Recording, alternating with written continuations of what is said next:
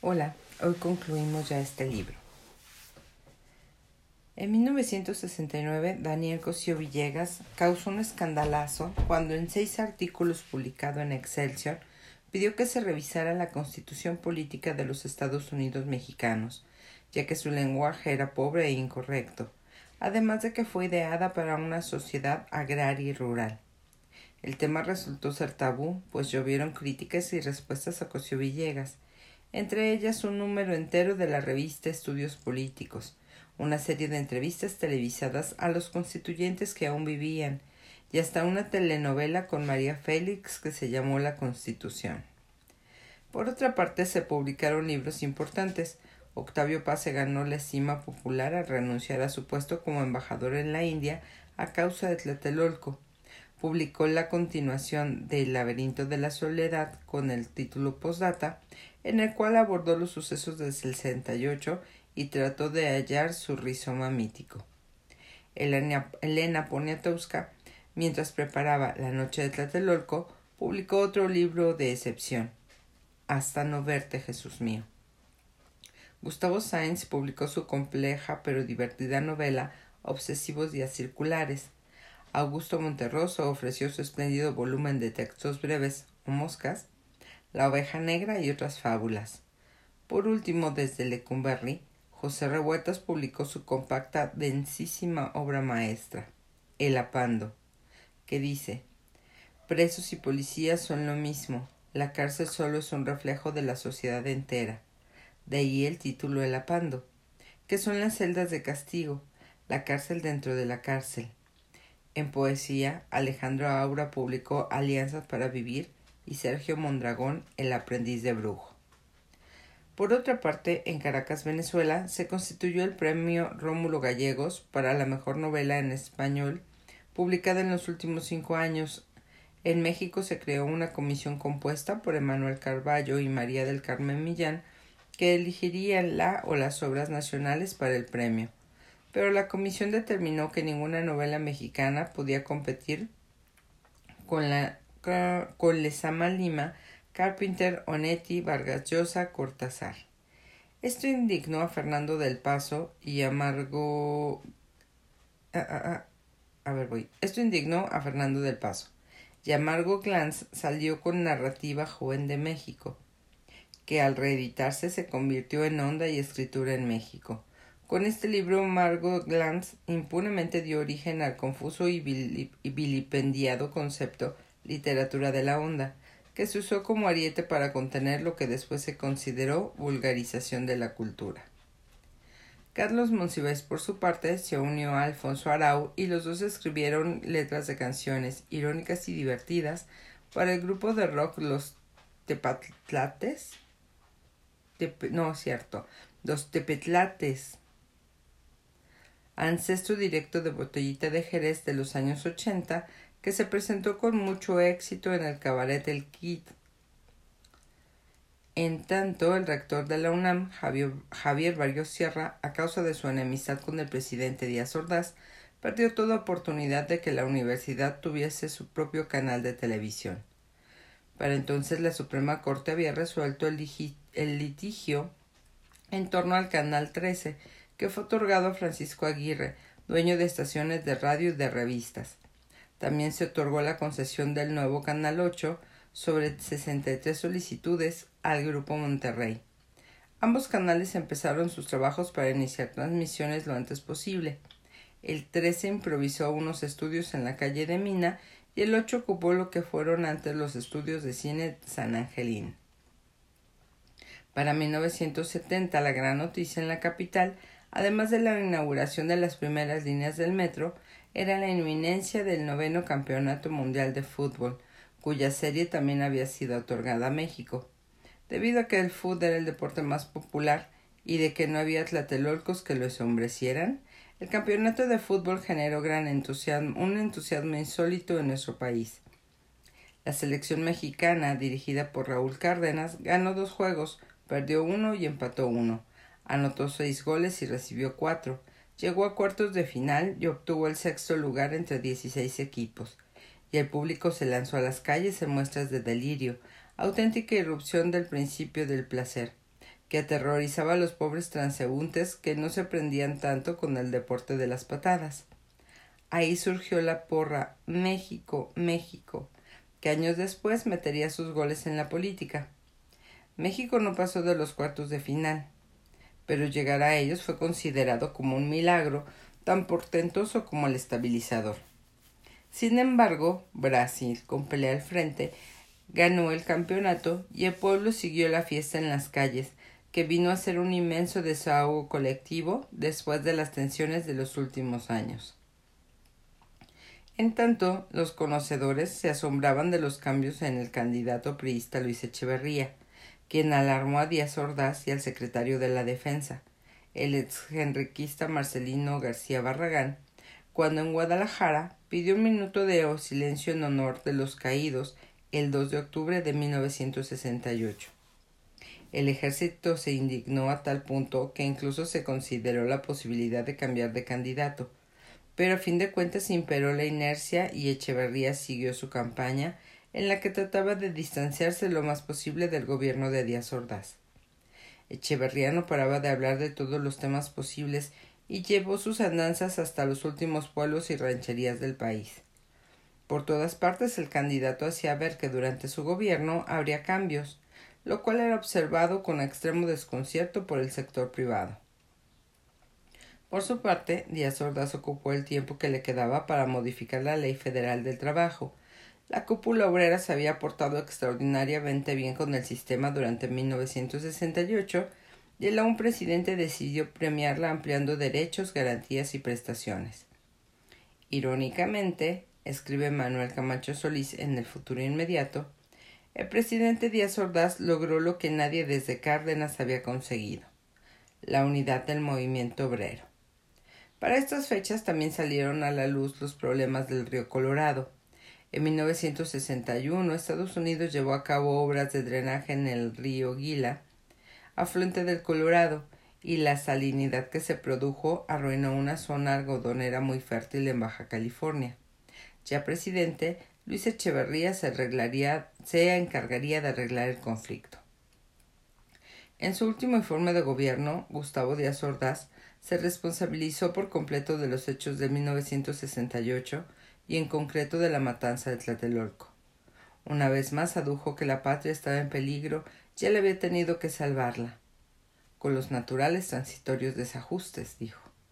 A veces dolorosos y cruentos, hemos vivido una etapa más de nuestra historia, en plena paz social para que sean posibles las libertades y manteniendo las libertades ah, ah, sí, y manteniendo las libertades para que el orden sea un bien y no un mal.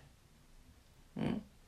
A cambio de esos dolorosos desajustes, que incluían los de la gramática, Díaz Ordaz se ufanó de que, durante su mandato, el crecimiento del Producto Interno Bruto había sido del 46%. En tanto, la situación en petróleos mexicanos era precaria. Aunque se extraían 193 millones de barriles de crudo y 665 millones de pies cúbicos de gas diarios, esto no bastaba y el gobierno tenía que importar para satisfacer las necesidades internas. Se trataba tan solo de un botón de muestra de los problemas de México durante los cambios de década y de administración. Las condiciones no eran promisorias. Pablo González Casanova, en México hoy, dice que se había logrado la dinamitación de los sectores productivos mediante la estatización de la industria eléctrica y petroquímica, el flujo del capital extranjero, el fomento al turismo y el control de los trabajadores, pero ya había una estructura oligopólica debido a la mayor concentración del ingreso y de la propiedad de los medios de producción. La economía era absorbida por muy pocos y esos obtenían superganancias mediante salarios siempre bajos e insuficientes. El sector agrícola había generado divisas, materias. voy de nuevo. El sector agrícola había generado divisas, materias primas y mano de obra barata, pero la injusticia en el campo era dolorosa. Todo el beneficio había sido para unos cuantos particulares que extendían sus latifundios simulados. Por otra parte, la política proteccionista y la fiscal también habían favorecido a las empresas oligopólicas que lograban mayor productividad mediante la tecnología más moderna que no todos podían adquirir. El consumo de las clases altas había crecido naturalmente, así como la clase media, que fue absorbida por la empresa y la burocracia. Ricos y clase media eran feroces entusiastas de la mentalidad consumista, que se inyectaba en dosis demenciales al resto del pueblo a través de los medios de comunicación, especialmente la televisión.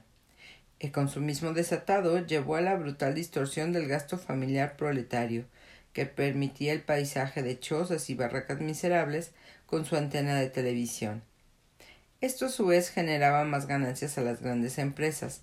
Había una fuerte demanda de productos importados, pero por el contrario, nunca se logró una mayor capacidad para exportar. Por tanto, el país siguió dependiendo de los préstamos del extranjero, y la deuda crecía y crecía, y llevaba hacia un callejón sin salida, dice González Casanova. El capital extranjero, incluido el directo, seguía penetrando, lo cual consolidaba el esquema transnacional de explotación y agravaba la dependencia de México hacia Estados Unidos.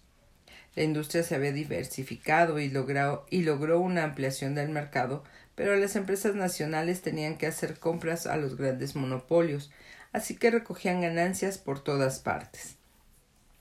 El régimen había descuidado sectores estratégicos indispensables para el desarrollo sano del país, en el campo el rezago era dramático. Los energéticos también se hallaban sumamente descuidados. El gasto del Estado llevó su acabó ah, ah, ah, el gasto del Estado acabó subordinándose a los planes de corto plazo de la iniciativa privada. Además apoyó de tal forma la expansión acelerada del sistema financiero, sigue diciendo Pablo González Casanova, que acabó haciéndose dependiente de él. Igualmente el criterio de estabilidad financiera a toda costa vulneró al Estado y robusteció a los financieros y a los grandes empresarios. De tal manera, al iniciarse la década de los setenta, el sector privado ya no solo era poderoso, sino también consciente de su fuerza. Observaba cuidadoso y críticamente las declaraciones, incompletas, vagas y aun contradictorias, del próximo presidente de la República y tomaba nota. Cosío Villegas cuenta en el estilo personal de gobernar que un gran banco memorizó todo lo que decía Echeverría en su campaña. El banco a fin de cuentas se negó a dar los resultados del trabajo. El final fue un lienzo desdibujado y confuso, concluye Cosío. No son de extrañar entonces las reacciones que tuvieron los poderosos dueños del dinero ante el gobierno de Luis Echeverría, como tampoco lo es la crisis que todo esto propició a partir de 1971. Nota final. Este libro es una crónica de los principales acontecimientos que han tenido lugar en México de 1940 a 1988. Aquí aparecen los hechos políticos, económicos y culturales de este periodo en una visión amplia y panorámica, pero también concentra la atención para presentar mayores matices de momentos determinados. De principio a fin hay una profunda seriedad ante la responsabilidad que implica un trabajo de esta naturaleza y no hay nada escrito aquí cuya procedencia no se pueda ubicar. Me basé en libros, en revistas y periódicos y en conversaciones con numerosas personas que me dieron su versión de los diversos hechos. Yo mismo he sido testigo de buena parte de la época y no dudé en utilizar mis propias observaciones, aunque siempre con el apoyo de materiales publicados que moderaran mi subjetividad. El sentido de la responsabilidad y la seriedad del tema no excluyen, en lo más mínimo, la posibilidad de una lectura ágil, fluida e incluso placentera. Con ese fin no desdeñé el humor, la ironía ni los chistes, chismes y rumores en boga. La realidad a veces es francamente hilarante, pero otras veces es bueno sonreír ante ella para no sucumbir en las dificultades. También procuré eludir tablas, cifras excesivas, terminologías muy técnicas y notas al pie de página. En realidad, buena parte de este libro se ha ido hilvanando a través del uso estratégico de numerosas y diversas fuentes, cuya lista aparece en la bibliografía general. Cuando el saqueo resultó franco y abundante, o la cita es directa, las obras se mencionan en el cuerpo del texto. Es claro, por tanto, que este libro no, añade gran cosa a, a los especialistas, aunque pueda interesarles, pero un público amplio lo hallará útil y entretenido. El libro está dividido en sexenios, y en cada uno de ellos procuré anotar lo más relevante de los distintos planos de la vida en México. Por supuesto, la naturaleza de la obra impidió tratar de abarcar demasiado y limitó los materiales. Por tanto, las omisiones pueden ser incontables y por desgracia muchos sucesos importantes o interesantes apenas si están delineados. Por otra parte, el periodo en cuestión es muy reciente. Muchas cosas siguen en la oscuridad y otras y en otras las versiones suelen ser distintas. La información no se ha asentado aún en ciertos casos y por esa razón es posible también la existencia de algunas inexactitudes menores. Estas, por supuesto, son involuntarias y están abiertas a la rectificación. Este libro se presenta en tres volúmenes. El primero abarca de 1940 a 1970, el segundo de 1970 a 1982 y el tercero va de 1982 a 1994. Sinceramente, creo que Tragicomedia Mexicana puede ser de interés y por esto es una nota inevitable. Expreso mi gratitud a todas las personas que me ayudaron y en especial a Carlos Barreto, que me proporcionó libros y su colección de revistas, el grupo de Editorial Planeta que me facilitó los libros imprescindibles, a mis hijos Jesús y Andrés que me ayudaron en la elaboración de fichas. Por último, mi hermano Augusto y mi esposa Margarita que leyeron el manuscrito y me hicieron muy buenas observaciones. Pues hasta aquí llegamos con este libro. Mañana iniciaremos uno nuevo. Bye.